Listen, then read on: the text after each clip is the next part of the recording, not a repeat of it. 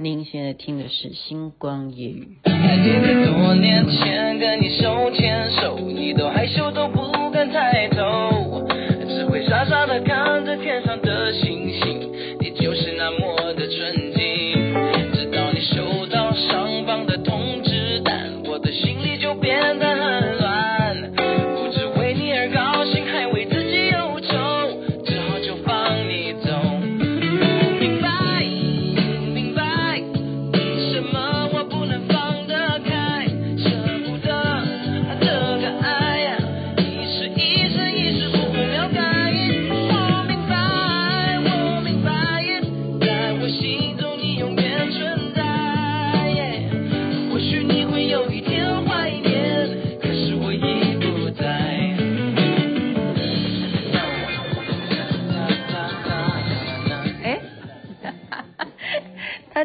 已经唱完了，我何必一定要等到他到一分半呢？我就可以在这边给他飞到啊。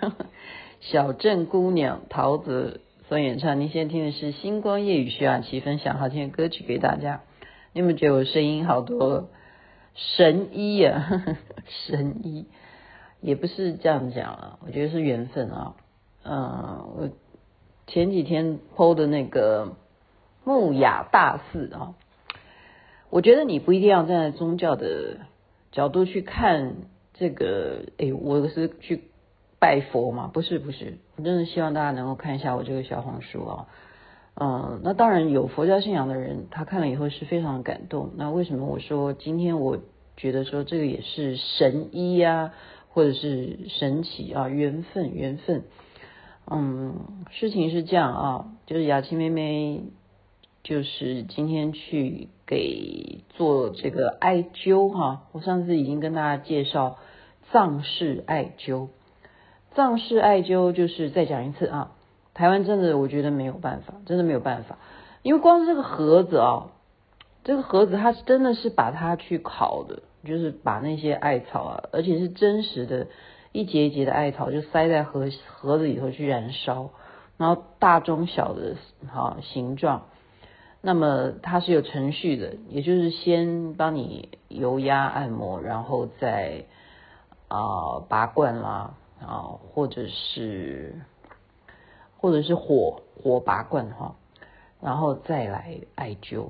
其实在这个过程当中啊，就是要蛮蛮花功夫的，而且是正面跟背面都要做，就是你翻翻过身来这样子啊，来回这样子按摩啦，或者是做这个艾艾艾灸哈，就是让它蒸，把那个艾草的气去蒸你的身体的一些穴位。那么你身上里头的，例如哈，我就是去到高原嘛，太高了，太冷了，那就是受凉了，它就把你的寒气也把它给蒸出来。就现在就你不觉得我都已经好了哈？我就讲神医，先讲这个部分。然后我就在想说，台湾有吗？不太可能啦，因为这个是很耗成本的。你要知道，你要有专门的东西在不断的让这些盒子啊保持怎么样？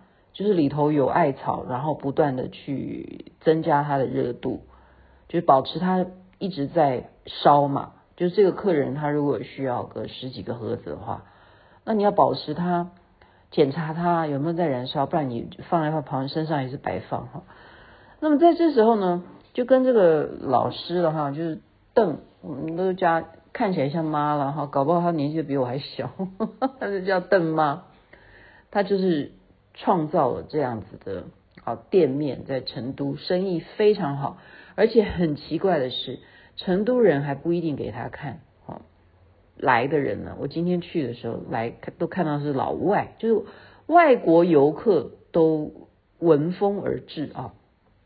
那我就跟他讲，他就问我怎么样啊，玩得开不开心啊？我说我真的太开心了哈，最主要是在木雅大寺哈。然后他说哈，木雅大寺，你去木雅大寺？那你是哪一个木雅大寺？我说就是那个塔公草原呐。然后这时候他就说哦。你就是去那里啊？那个我在那边就是待了一年的义工啊，他在那边当义工哎，那搞半天他也是那边的啊，等于是信徒了哦。然后我就问他说：“他们的师傅叫什么名字啊？哈，原来他的师傅也是好，跟他也是好朋友，嗯，叫做多吉啊，多吉扎西，好，是这个藏传佛教。那他的故事呢，就让我今天就是分享给所有星光夜语的听众。我觉得人为什么走到哪里啊，会有这些缘分呢？嗯，可能真的是前世注定，天生天生注定哈。你看，怎么可能说我已经结束了这一趟啊川西之旅，我回到成都了，我竟然还可以今天来驱驱寒气啊？可以遇到的老板竟然是好拜这个啊多吉扎西，而且现在接下来讲的故事呢是非常感人的，就是木雅大师他的由来是怎么来的？是当年呢，就是你要知道啊，特别是因为呃成都它是往西边呃跟呃欧美国家啦，就是交通枢纽很重要的一个点嘛，哈。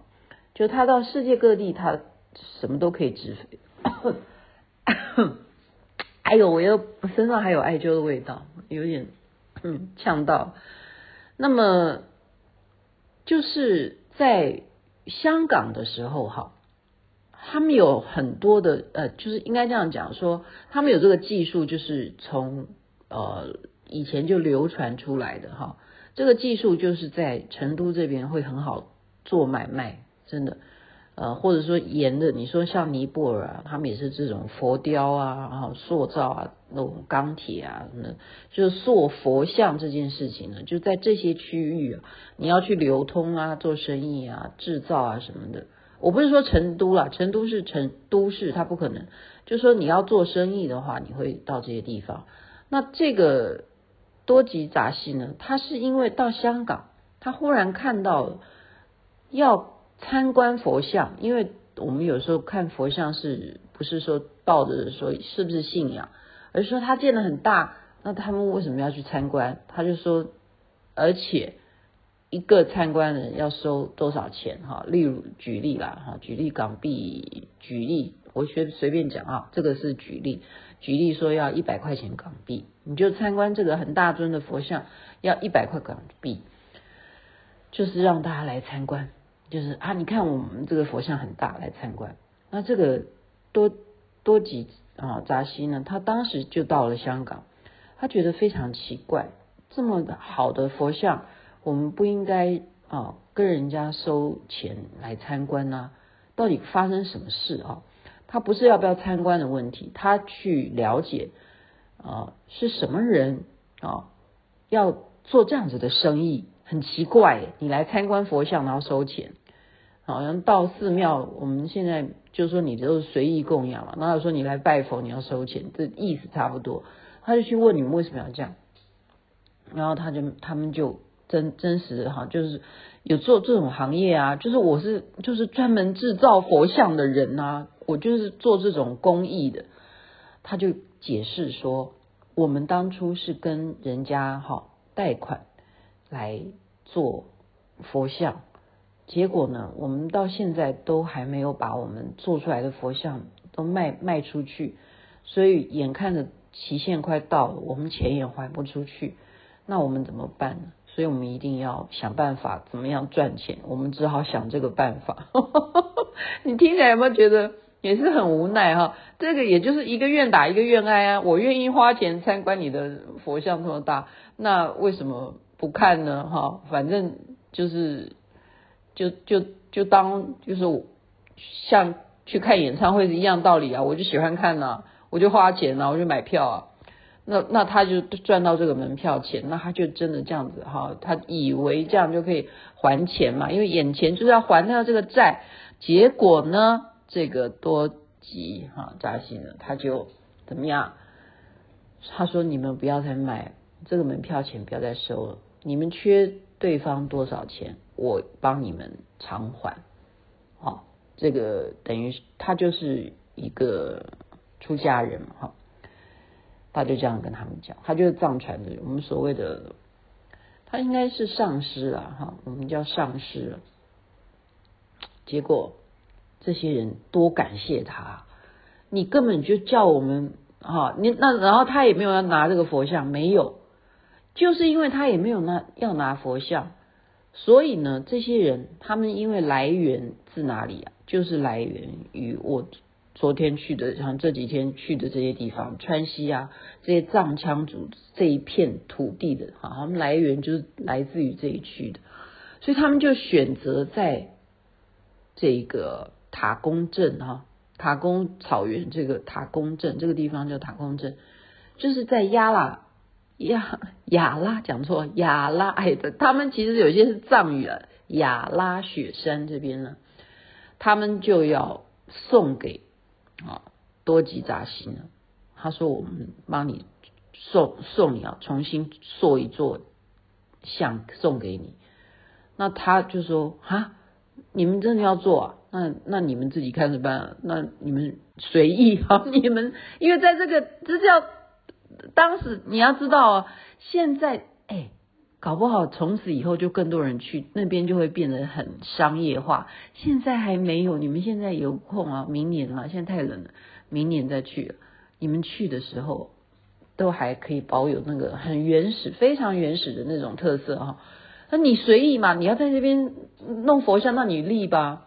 那有人立，他立的开始，那就有一种人就是一种愿力，就像说我为什么要堆那个摩尼堆，我为什么认为还会有来世，对不对？然后为什么要去给自己堆很多很多，到处去堆那个摩尼宝堆啊，宝就摩尼堆啊，他们就开始怎么样发心让这个佛像哈，不但那么高，到底有多高啊？据说。莲花生大师是真身呢，他们讲那是真身。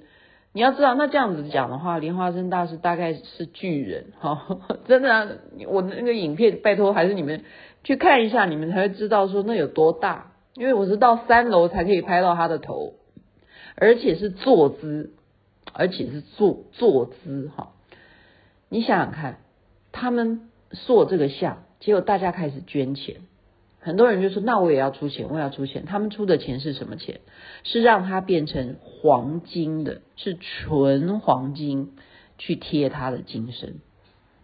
你这样了解吗？所以我现在才知道，我把它拍下来有多重要。所以你们再回头去看一下，它是纯黄金啊！那里的所有你看到那几尊，全部都是黄金，就是。后来就陆陆续续，当初是一尊，那有了佛像之后呢，当然就要建寺啊，所以就是慢慢这样局部局部的。